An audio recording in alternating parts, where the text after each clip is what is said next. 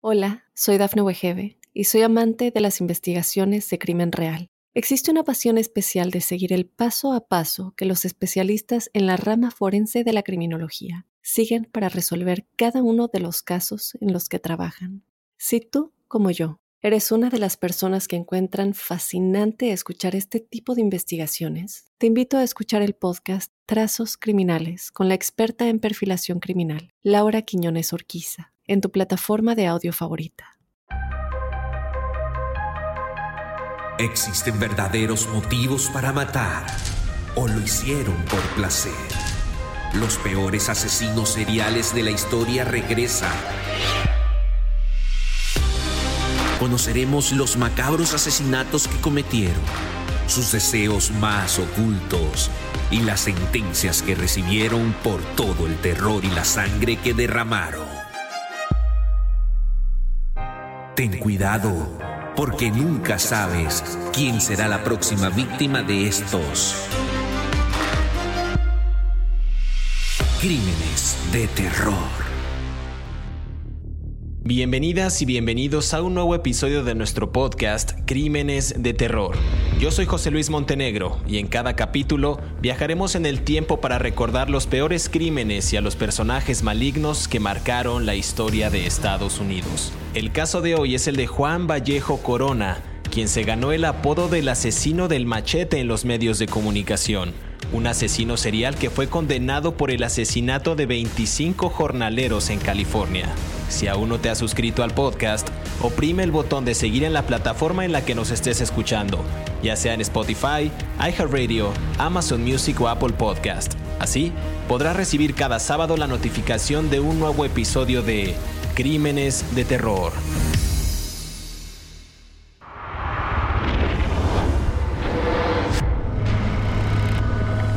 Juan Corona un mexicano que se ganó el apodo del asesino del machete por matar a tajos a decenas de trabajadores del campo en California a principios de la década de 1970. Delitos que lo convirtieron en el peor asesino en serie en la historia de Estados Unidos en el momento de su condena en 1973. Los cadáveres fueron enterrados en tumbas poco profundas en granjas y huertos a lo largo del río Feather al norte de Sacramento. La mayoría fueron cortados a tajos brutalmente hasta la muerte y desmembrados posiblemente con un machete o un cuchillo de carnicero. Uno fue baleado en la cabeza. Bienvenidos a Crímenes de Terror. El caso de hoy es el de Juan Vallejo Corona, quien se ganó el apodo del asesino del machete en los medios de comunicación, un asesino serial que fue condenado por el asesinato de al menos 25 jornaleros en California. Para que se den una idea, los cadáveres de estos trabajadores fueron enterrados en tumbas poco profundas en granjas y huertos a lo largo del río Feather, al norte de Sacramento. La mayoría de estos cuerpos fueron desmembrados con un machete o con un cuchillo de carnicero y uno de ellos fue ultimado con un disparo en la cabeza. Al momento de su sentencia, en 1973, Corona tenía el récord por el mayor número de asesinatos de homicidios en la historia de Estados Unidos.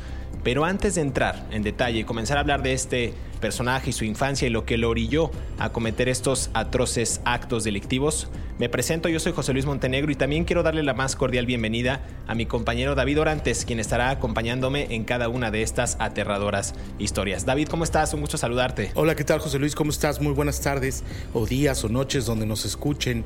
Eh, Bien, estoy muy bien. Hoy vamos a platicar de nuestro um, cuarto hispano asesino en serie, el tercero de origen mexicano, también tercer inmigrante, eh, un hombre que, que, viajó desde su natal estado de Jalisco, expulsado por la pobreza y por la falta de oportunidades, rumbo a California, en donde encontró su, su tragedia como un asesino en serie, en un crimen, en una serie de crímenes realmente impactantes, ¿no? Claro, David, ¿te parece si comenzamos obviamente por el principio? ¿Quién es Juan Vallejo Corona? Bueno, ya lo decías tú, nació en Autlán, una zona serrana en el estado de Jalisco, aunque hay por ahí algunos registros que dicen que nació en San Antonio de los Morán, que es un pueblo aledaño a Autlán, el 7 de febrero de 1934. Después, como ya bien lo mencionas, se mudaría de Jalisco a California, sobre todo de Yuba City, con su medio hermano abiertamente homosexual de nombre Natividad, del cual ya hablaremos más adelante porque esta historia, este personaje tiene también mucho que ver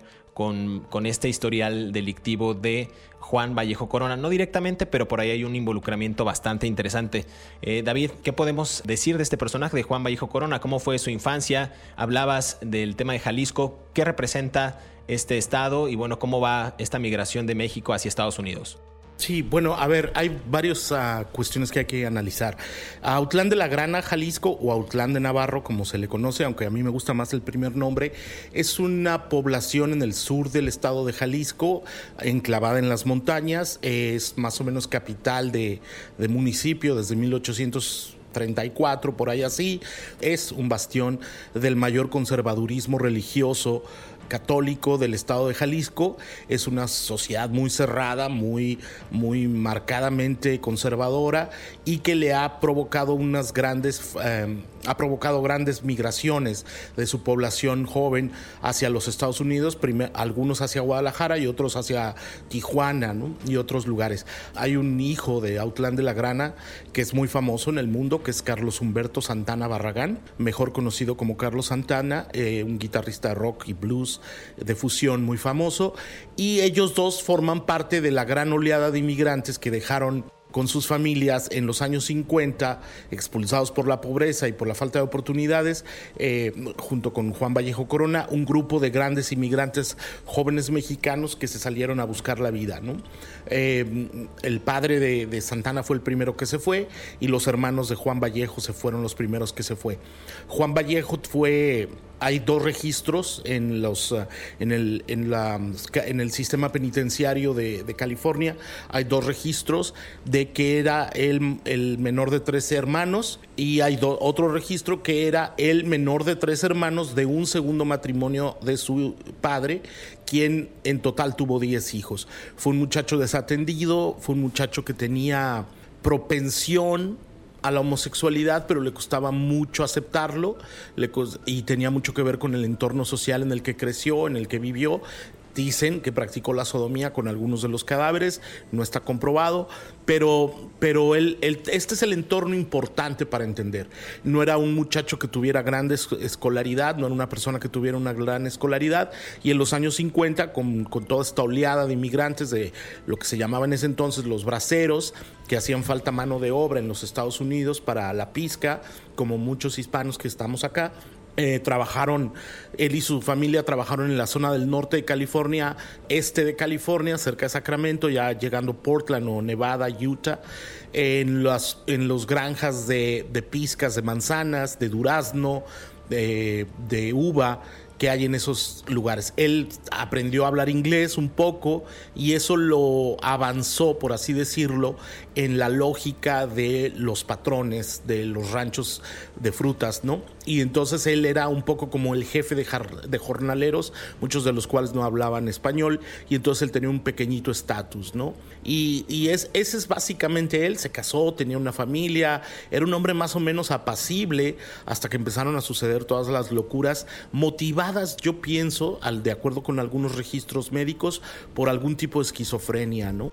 Totalmente. Por ahí hay registros también de un libro Popular Crime de Bill James, donde dicen que Juan Corona era descrito como inteligente, asertivo y trabajador, pero también se le conocía como una persona que bebía mucho, que tenía problemas de temperamento, ya lo decían también los trabajadores con los que él eh, departía eh, pues, jornadas bastante extenuantes, que tenía un temperamento muy fuerte, había tenido varios ingresos también en hospitales psiquiátricos, según el seguimiento que se hizo en el caso de los medios de comunicación. Por ahí mencionabas tú el tema de los braceros, de los jornaleros, y justo quiero regresar un poco a ese contexto porque en, en 1942 justo se firma este convenio, programa, denominado Programa Bracero entre Estados Unidos y México, donde se vuelve a abrir estas puertas para la migración legal de trabajadores mexicanos, y fue más o menos como en esas fechas del 40 al 64, donde más o menos entran 4.5 millones de jornaleros a participar en ese programa. Uno de ellos, a propósito, era Juan Corona, un migrante mexicano que ingresó pues con el único propósito de trabajar al menos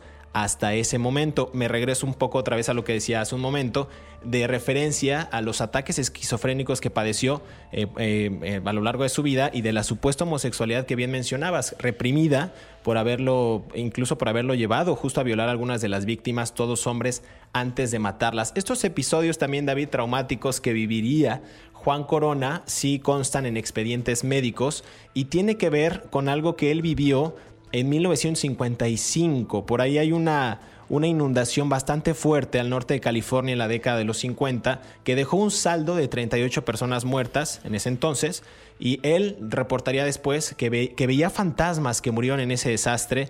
Eh, fue internado inclusive en el Hospital Mental de Auburn en California, en donde recibió también varias terapias de electrochoque. ¿Tú crees que este personaje migrante de Jalisco que llega a Estados Unidos, comienza a trabajar con, esta especie de programa de braceros, después sufre una catástrofe desde muy joven, eh, el hecho de presenciar una inundación, ver fantasmas, ir a, un hospital y recibir terapias de electrochoque.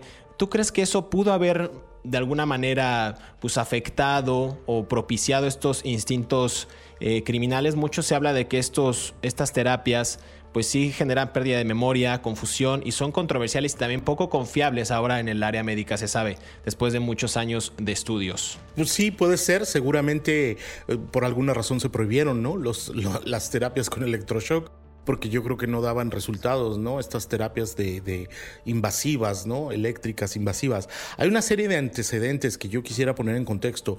No es fácil ser un inmigrante y involucrarte en una nueva cultura para los Estados Unidos. Él, él cruzó en 1950, no estoy tan seguro que haya cruzado en el, afortunadamente como siempre vamos a estar en desacuerdo tú y yo, no estoy tan seguro de que él haya entrado dentro del programa Bracero, creo que él entró como indocumentado y estuvo en la zona de Reno, Nevada, y donde conoció a su primera esposa, Gabriela, no voy a hacer su apellido porque tiene hijas con él.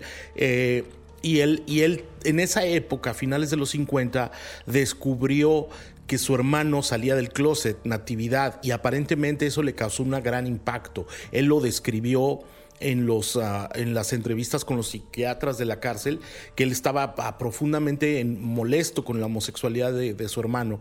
Eh, hay que entender el contexto de conservadurismo religioso del cual ellos venían en Autlán de la Grana, Jalisco y en los años 50. Si alguien sale del closet hoy, en cualquier lugar de México, de los Estados Unidos, pues probablemente lo más que pase es que eh, levante una ceja a alguien y, la mayoría de las veces la familia lo acepte o no, pero no, no hay los prejuicios que había en esa época, ¿no? Donde, donde la homosexualidad en México estaba asociada con una serie de tonterías que, bueno, no vamos a debatir, pero bueno, él, él efectivamente, él tuvo este, este episodio de esquizofrenia con la gran inundación del río Feather y el río Yuba. Y, le causó que se rompió un dique, me parece, y cubrió mil, cientos de hectáreas de agua y que muchas personas murieron. Él más que ver fantasmas, lo que él le decía a los doctores es que las personas vivas que veía creía que eran fantasmas. Esto me parece, no sé, me parece que hay una serie de elementos que tuvieron que ver con el desarraigo, con el descubrimiento del hermano homosexual y con la inexperiencia de como inmigrante, la responsabilidad del matrimonio que lo llevaron a, los, a vivir todo este estado, ¿no? Y lo hicieron ingresar en el, en el hospital DeWitt State psiquiátrico por primera vez, ¿no? Claro, y ahí recibe 23 tratamientos de electrochoque y tres meses después David fue dado de alta y deportado a México. Quizás ese pudo haber sido un factor que alterara parte de su personalidad. Ya después, la segunda vez que llega a Corona, a Estados Unidos, lo hace, pero ahora con una green card dedicado a darle pues, un giro diferente a su vida. Entra a Estados Unidos, acepta su condición mental, dejó de beber y fortaleció su devoción al catolicismo, como bien mencionabas, muy arraigado en esas comunidades de Jalisco. En México, ya para ese entonces ya se había divorciado de Gabriela, su esposa, y en 1959 se vuelve a casar esta vez con Gloria, quien mencionabas, quien sería la madre de sus cuatro hijas. En el 62 por ahí ya obtuvo su licencia formal Juan Corona como contratista y empezó a tener en su cargo, a su cargo, perdón, la selección y contratación de estos trabajadores para los ranchos productores de fruta que mencionabas al principio en esa localidad. Ya a mediados de la década de los 60, David Juan Corona se había convertido en este contratista laboral de éxito, eh, pues que inclusive muchos de sus amigos y conocidos se quejaban, eh, perdón, él se quejaba con sus amigos que no se sentía bien con frecuencia. Yo le atribuyo de acuerdo con esta línea del tiempo, pues a estas terapias de electrochoque y con tantos episodios pues fatídicos que él había vivido a lo largo de su estancia tanto en México como en Estados Unidos. Ya se había sentado también, eh, por otra parte, este hermano Natividad, del que hablabas tú, se había sentado económicamente, era dueño de este café Guadalajara Café, también conocido como el Silver Dollar Saloon en Marysville. No sé si lo recordarás. El lugar aún existe, dicen que está embrujado porque ahí pasaron una serie de, eventos desafortunados, según las, las voces de ahí. Y, bueno, vamos a escuchar David para ir cerrando este primer bloque y después entrar a esta serie de episodios criminales de Juan Vallejo Corona al siguiente segmento que preparamos en Crímenes de Terror. Volvemos.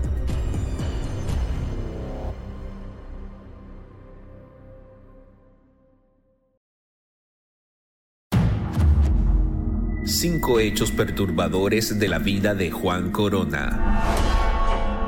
Número 1.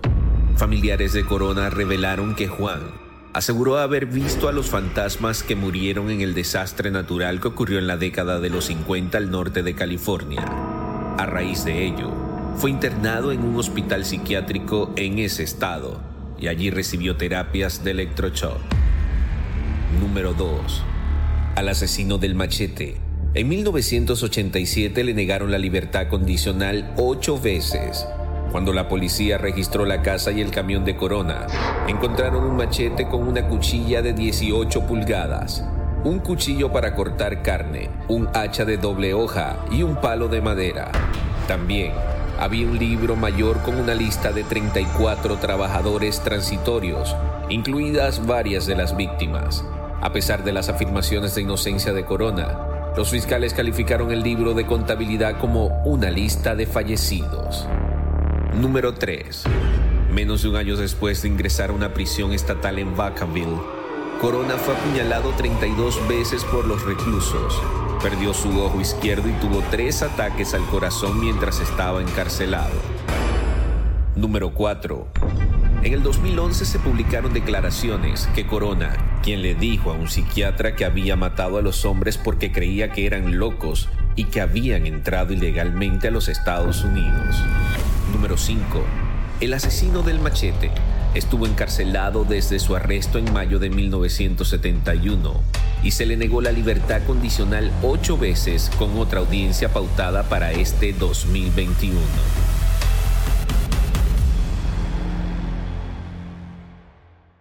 David, regresamos a este episodio de Crímenes de Terror. Estamos hablando de Juan Vallejo Corona, mejor conocido como el asesino del machete. Antes de irnos a esta primera cápsula, les había comentado que Juan Vallejo Corona recibió 23 tratamientos de electrochoque, fue deportado a México, regresó nuevamente a Estados Unidos ya con una green card y se estableció como este contratista de jornaleros bastante exitoso y que estaba teniendo un muy buen auge en esos años en California. Pero bueno, pasemos realmente a lo que nos compete el día de hoy en este capítulo de Crímenes de Terror. ¿Cuál podríamos decir, David, que fue el primer asesinato de Juan Vallejo Corona? Se sabe por ahí que hubo una eh, un descubrimiento de una gran fosa. También está el caso de José Romero Raya, un asistente a este Guadalajara Café que comentaba cuál podríamos decir que fue la primera agresión, el primer asesinato. ¿No hay constancia clara o sí la hay?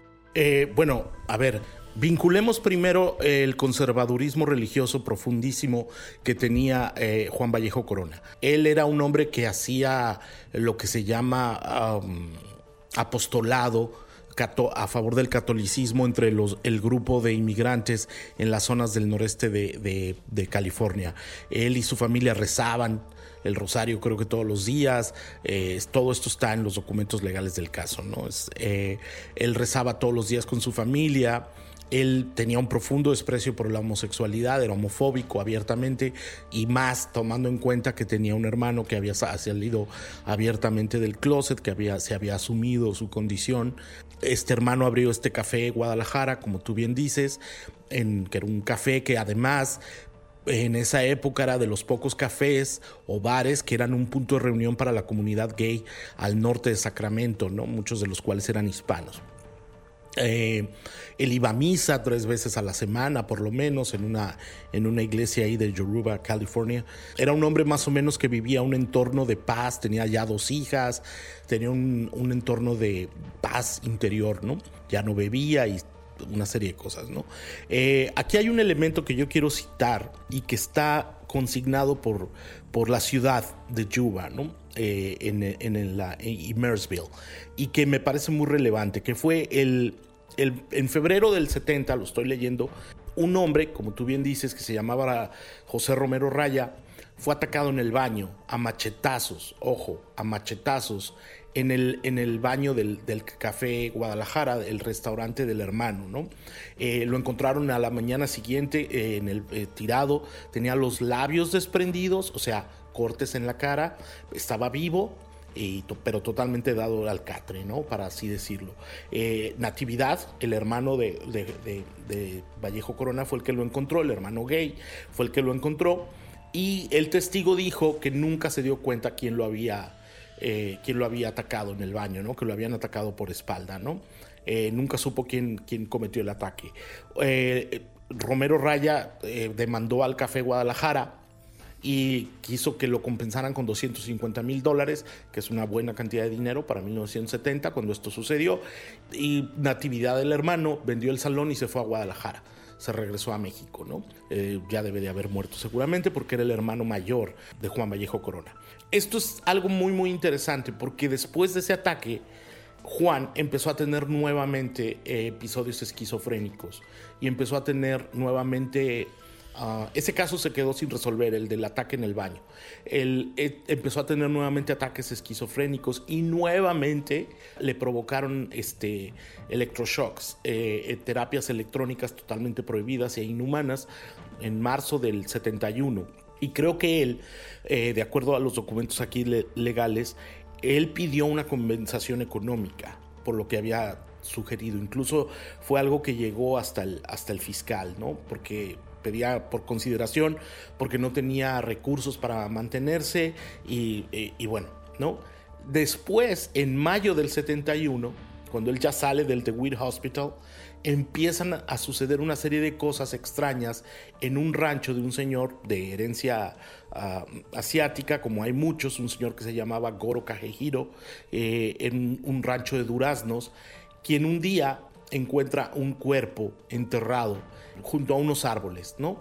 El hombre tenía, se dio cuenta que había, la tierra estaba removida a poca altura y tenía, aquí es el punto importante, tenía la cabeza abierta a machetazos. Entonces esto nos vincula directamente con el primer caso del, del, Café Guadalajara. ¿no? Claro, totalmente. Este caso en específico que mencionabas del dueño del huerto de durazno cerca de la ciudad de Yuba, que notó justo que en el suelo de la propiedad había una fosa y el tamaño y la forma eran suficientes solamente para alojar un cuerpo. La siguiente noche, como bien mencionas, pasó por el mismo sitio este personaje de nombre llamado eh, Goro Kagehiro, y esa fosa ya estaba llena y cubierta. Entonces el hombre ranchero estadounidense japonés llamó a los agentes para que investigaran este caso, excavaron en el sitio y encontraron el cuerpo, de, el cuerpo fresco de un hombre de, de nombre Kenneth White Acre, un indigente de 40 años que había sido apuñalado y tenía la cabeza abierta con una herida de machete, como bien lo mencionas. La investigación siguió y siguió por días en el rancho de Kagehiro y en otros ranchos más, y cuando concluyó la policía había encontrado 25 cuerpos. Entonces, toda esta información eh, pues fue bastante eh, interesante y la, empezaron a recolectar las, las, instancias de seguridad para hacer un análisis del caso y ver qué era lo que, lo que dependía o qué, había sucedido en este lugar. Cuando la información se empezó a distribuir, David, recordamos el caso de José Romero Raya, cuando se empieza a distribuir lo del rancho de Kagehiro, sale otra vez a relucir el registro de este hombre que fue atacado en un bar en 1970, como lo decías, con un patrón similar de estas heridas y que había sobrevivido. Exactamente, se trata del caso de José Romero Raya. Y entonces, eh, los sospechosos en aquella ocasión habían sido el dueño del bar, el de nombre Natividad, era el, hermano de Juan Corona, y Juan Corona. Entonces, Romero Raya fue víctima de Juan Corona, no lo sabemos, pero es muy probable que sí, quizás por esta misma condición de los cuerpos, por las mismas heridas, pero no se tiene bien claro qué fue lo que sucedió, porque como bien dices, ese caso fue cerrado. Para que tengan un detalle mejor de los cuerpos que se encontraron en esa fosa, que fueron estos 25 los que mencionamos, eh, habían sido cortados de manera inusual, con un patrón específico, Todas las víctimas mostraban una profunda herida en el pecho e incisiones de machete en la cabeza, incluidos cortes en forma de cruz en la parte trasera. Una de las víctimas, como decíamos al inicio del programa, pues recibió un disparo en la cabeza. Todos fueron enterrados boca abajo, con los brazos estirados por encima de la cabeza y las camisas levantadas hacia arriba cubriendo sus rostros. Se habla mucho también de que, como bien lo mencionabas David, estas víctimas habrían sido no solamente ultimadas, sino también violadas por Juan Vallejo Corona. También decían los investigadores, a pesar de que en ese momento no estaba tan desarrollada la situación o toda la investigación forense, decían que habían sido asesinadas en un periodo de seis semanas, es decir, un asesinato cada 40 horas. Entonces, había una serie de pistas bastante interesantes. Eh, en, en, ese momento, Juan Corona administraba los grupos de jornaleros migrantes en los dos ranchos donde los cuerpos fueron encontrados. Entonces, él tenía la libertad, de alguna manera, de ir y venir a su antojo entre las dos propiedades. De hecho, fue visto en muchas ocasiones en esas propiedades cuando estos cuerpos fueron descubiertos el 21 de mayo, como bien lo mencionas, de 1971. Y también por varias pruebas, David, que estaremos eh, hablando en este, en este episodio, porque había incluso recibos a nombre de Juan Vallejo Corona porque él había comprado eh, unos días antes eh, unos, unos pedazos de carne en una carnicería de Yuba City y encontraron todas estas pistas y era casi imposible pensar que se trataba de otra persona porque todo apuntaba a este personaje, a Juan Vallejo Corona. Sí, a ver, eh, Juan tenía un, la, la patente, por así decirlo, para moverse de... A, ver, Yuba City es una ciudad que está enclavada junto al río Feather. Y del otro lado del río Feather, una ciudad está al este y el otro hacia el oeste, está Marysville, la, la Villa de María, ¿no? Eh, hay dos elementos aquí que me parecen muy, importantes. él podía ir y venir de los dos lados del río, por así decirlo, ambos en California, porque había trabajaba en propiedades en dos ciudades diferentes. Entonces eh, había un patrón de, donde se movía y eso lo asociaba con los ranchos en los que él eh, trabajaba y donde se encontraban los cuerpos, como bien dices, ¿no? Hay algo que yo creo que es muy importante y que nos pasó como por encimita y no nos dimos cuenta. Acuérdate que hablamos del profundo conservadurismo religioso de, Juan Vallejo Corona y hay un elemento, todos los cuerpos tenían eh, heridas en forma de cruz, una. Entonces yo creo que en la locura de Juan Vallejo Corona había una suerte como de como de ángel exterminador, parafraseando la película de Luis Buñuel, donde quería hacer justicia por, por, él mismo dijo que todos los muertos no eran más que guainos y, eran desperdicios, ¿no? Wainos es una expresión para decir borrachitos en la calle, ¿no? Es una expresión en inglés, en el slang. Entonces, él mismo tenía un profundo desprecio por ese tipo de gente y se veía a sí mismo, a partir de todo el conservadurismo religioso tan exacerbado y casi fanático, como una suerte de ángel exterminador del mal, ¿no? Claro, ya más adelante en el siguiente bloque hablaremos de su aprehensión, porque justo el 4 de junio, nueve días después del arresto de Juan Vallejo Corona, se encontró la tumba número 25 y entre otras pistas y numerosos objetos que conectaban con este asesino conocido como el asesino del machete, eh, encontrarían en esta casa recibos de un depósito del Bank of America con su nombre. También hallarían un libro de contabilidad con 34 nombres y fechas, incluyendo eh, a estas víctimas. Y muchas de estas 34 víctimas, eh, siete de ellos pues no estaban realmente identificados. Hablaremos de cada una de las de las situaciones que, vivieron en esos años esta ciudad de Yuba City en California. Seguimos aquí en Crímenes de Terror, no se despegue porque este capítulo se va a poner muy bueno.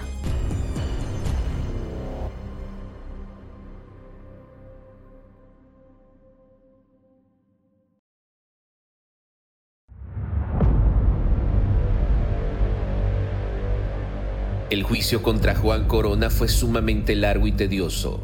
El procedimiento se tomó en una lucha de intereses entre los abogados de la defensa y los de la parte acusadora. Las principales disputas giraron en torno a la evidencia forense y a su complicada y fallida recopilación. Ningún especialista que pasó a rendir testimonio en la corte pudo asegurar al 100% que los cuchillos y el machete de Corona estuvieron conectados con los cadáveres encontrados.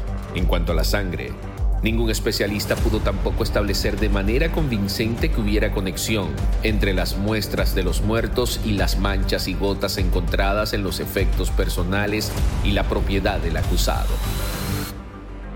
Finalmente, el jurado decidió que Juan Corona era culpable de 25 homicidios y en consecuencia el juez dictó 25 cadenas perpetuas con derecho a libertad condicional.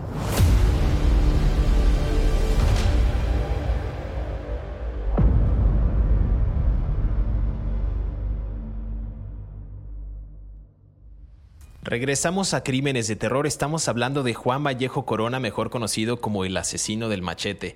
Retomando un poco lo que, lo que dijiste, David, me quedé pensando en lo que mencionabas del, dato que se nos escapó de este, citando a la película de Buñuel, a Juan Vallejo Corona como el ángel exterminador, haciendo una especie de cruces en los cuerpos con este machete. Mencionaba también antes de irnos a esta pausa que el 4 de junio, nueve días después del arresto, encontraron la tumba número 25 y todos los datos y todas las pistas de ese momento apuntaban a que Juan Vallejo Corona era el responsable de los asesinatos que estaban surgiendo en estas tumbas encontradas en el río Feder. También se encontró, como mencionaba, un libro de contabilidad con 34 nombres y fechas, incluyendo a siete de las víctimas conocidas y también eh, pues algunas que no, no, fueron encontradas y que probablemente podrían estar en estos lugares de California, eh, algunos restos óseos de estas víctimas de Juan Vallejo Corona. David, ¿cómo ves este, este personaje? ¿Cómo podemos irlo analizando mejor? Eh, ¿Cómo fue ya después esta aprehensión del asesino del machete también? Bueno, ellos encontraron, ah, tú bien decías eh, que Juan Vallejo Corona había comprado un pedazo de carne en una carnicería de Yuba y luego también había retirado dinero y encontraron lo que se llama un slip, ¿no?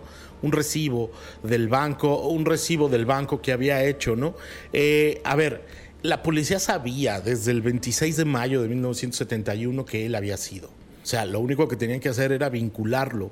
En su casa y en su camioneta encontraron restos de sangre que coincidía con los tipos de sangre de por lo menos 21 de las 25 víctimas. Ojo, solo la mayoría eran americanos, sajones, blancos, caucásicos, ¿no? Eh, muchas personas se han, han, dicho equivocadamente que mató inmigrantes hispanos y no es verdad. Él tenía muy específico su target, ¿no? Eran, incluso algunos de ellos él les dio trabajo.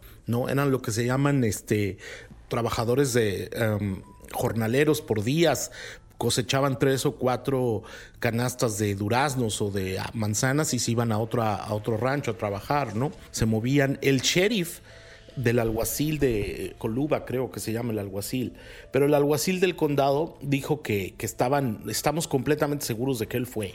O sea, fue una declaración que él dio al el, el, jefe de, la policía del condado, fue una declaración que dijo al Sacramento Bee. Encontraron, mm, es un periódico en Sacramento, encontraron objetos que lo vinculaban, encontraron tierra en sus botas y sus zapatos, lo cual no sería irrelevante si no fuera porque, porque sería irrelevante porque era un jornalero también. Encontraron el machete, encontraron un martillo, o sea, encontraron una lista de nombres de los de las víctimas, ¿no? O sea, no había ningún y luego estaba el antecedente del ataque al Café Guadalajara, o sea, este incluso hubo fiscales que se refirieron a él el 29 de mayo del 71 como un expaciente de enfermedades mentales, ¿no? Tenían prácticamente él tuvo algún tipo de ataque de locura en algún momento que le disparó el deseo de matar a estas personas, ¿no? Fue algo fue un caso que tenían una gran cantidad de pruebas, ¿no? Para incriminarlo.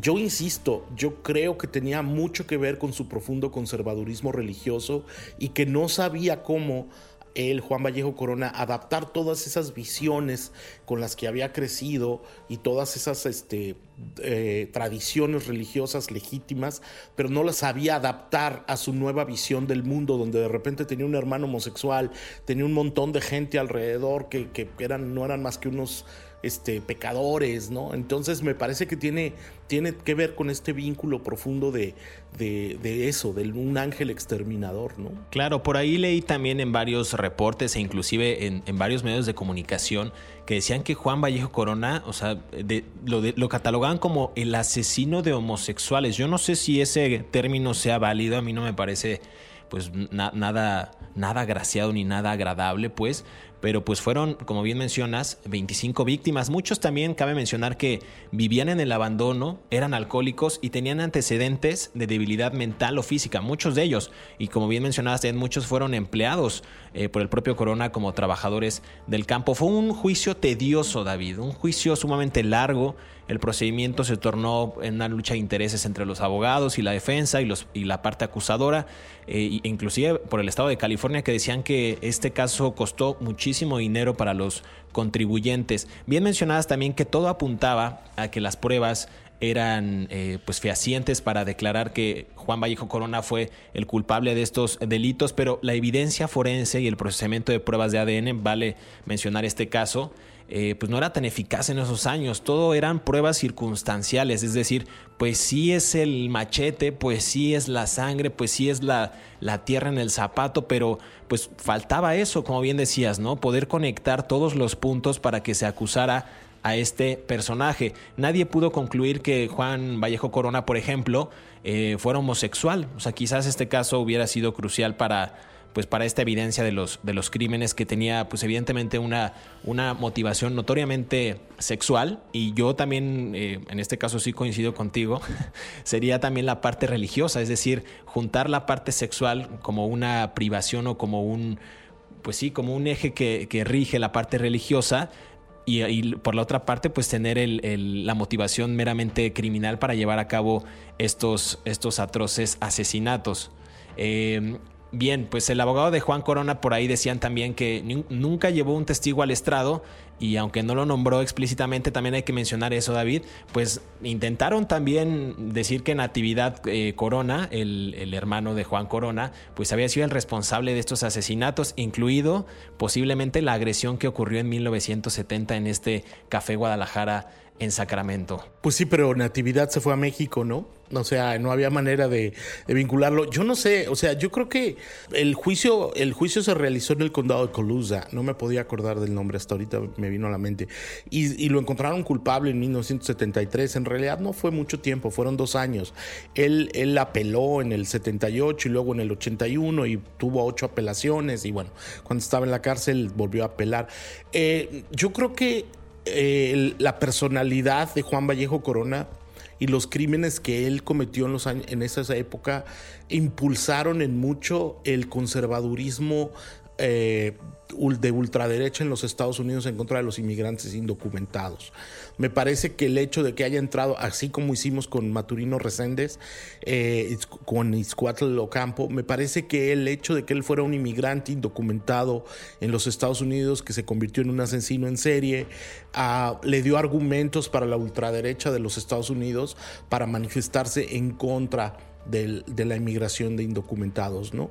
Él, él estuvo en la cárcel de, en, en la, en Soledad, California, en, en, California Medical Facility, en Vacaville, pero él lo atacaron mm, porque adentro de la cárcel había grupos de, de, de pandillas de ultraderecha que querían tomar venganza porque él había matado blancos.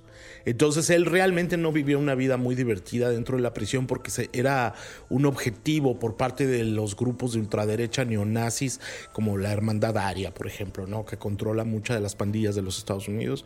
Este, y él nunca sabemos quién, quién lo mató y lo movieron a, en 1982 lo movieron a, la Mera County, en donde él estuvo en, un, en una cárcel que está del centro de California de reclusos, que está diseñada específicamente, Alameda County está cerca de California, en Oakland, está diseñada exclusivamente para reclusos que son objetivos de asesinatos adentro de las prisiones por parte de otros presos. Él vivió ahí, eh, su salud, sus abogados quisieron que él saliera por humanidad y por piedad, parece ser que era tenía diabetes, estaba quedando ciego, estaba muy enfermo, además obviamente era un paciente con problemas mentales. Eh, me parece que él, él, nunca supo asumir su vida de una manera en las contradicciones de su vida como un católico profundo y adaptarse a un mundo lleno de pecado, ¿no? O sea, y la única manera que encontró fue empezar a matar gente, ¿no? A machetazos. Yo insisto, no es casual en el crimen forma es fondo, ¿no? Igual que en la política. Entonces yo no, yo no creo que sea casual que eh, los cuerpos de los 25 víctimas de Juan Vallejo Corona hayan tenido una cruz hecha con, los, con el machete ¿no? en la parte de la espalda. ¿no? Me parece que eso es muy revelador de las motivaciones que él tuvo. ¿no? Claro, y también sorprende lo que bien decías, que la vida en la prisión que él tuvo después de ser atacado por estos presos, en específico por cuatro, y ser apuñalado en 32 ocasiones cuando residía en esta prisión, pues lo hizo inclusive pues perder un ojo por estos, por estos ataques. También hay que mencionar que eh, Juan Corona fue el asesino en masa más prolífico hasta que John Wayne Gacy, conocido como el payaso Pogo, en 1980, eh, lo acusaron de asesinar a 33 hombres y niños, eh, la mayoría de ellos enterrados en su casa en Illinois. Entonces, sí hubo varias cuestiones ahí que finalmente pues acabaron con, con con la vida de este personaje. Yo creo que parte de este conservadurismo religioso, esta frustración sexual, después el juicio, los ataques en su contra por este grupo de, personas, en contra de, los asesinatos radicales como eh, Juan Corona lo hizo en contra de personas blancas. Y bueno, el resultado después del primer juicio, el segundo juicio fue el mismo, es decir, fue declarado culpable de estos 25 cargos de asesinato y finalmente el recluso de esta prisión estatal de California de 85 años, muere David de causas naturales el lunes 4 de marzo de 2019 en un hospital externo. Cabe mencionar que en, estos, eh, en este trance, también en su paso por la prisión, eh, tuvo tres ataques al corazón mientras estaba encarcelado e inclusive su esposa, eh, Gloria, quien no mencionaremos el apellido como bien decías, se divorció de él en 1974. Entonces un personaje con muchos claroscuros, un personaje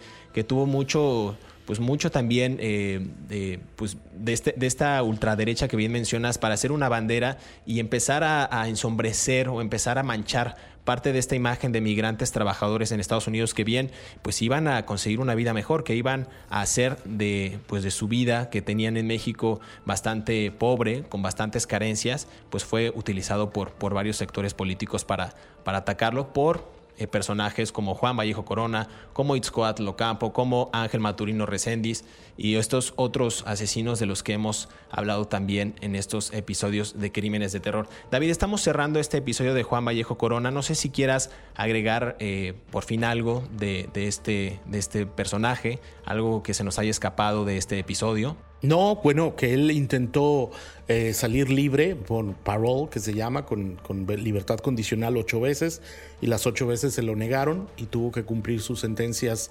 25 sentencias de cadena perpetua, hasta que murió a los 85 años y como, como bien decías, murió a las 8.15 de la mañana de aquel lunes 4 de marzo, ¿no? Es la causa oficial de la muerte, fue causas naturales, ¿no? Pues bien, muchas gracias David, es hora de despedirnos, pero queremos agradecer a todos aquellos que cada sábado sintonizan un nuevo episodio de Crímenes de Terror. Estamos leyendo por supuesto sus comentarios a través de las redes sociales de Mundo Hispánico y a través de nuestras cuentas personales. Recuerden que pueden repetir también este podcast cuando quieran y a la hora que quieran, ya sea en la comodidad de su hogar, en la calle, en el transporte público, donde quieran.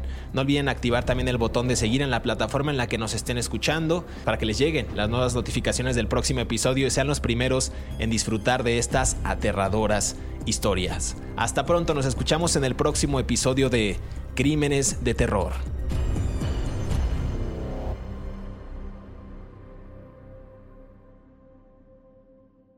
Hola, soy Dafne Wegebe y soy amante de las investigaciones de crimen real. Existe una pasión especial de seguir el paso a paso que los especialistas en la rama forense de la criminología siguen para resolver cada uno de los casos en los que trabajan. Si tú, como yo, eres una de las personas que encuentran fascinante escuchar este tipo de investigaciones, te invito a escuchar el podcast Trazos Criminales con la experta en perfilación criminal, Laura Quiñones Orquiza, en tu plataforma de audio favorita.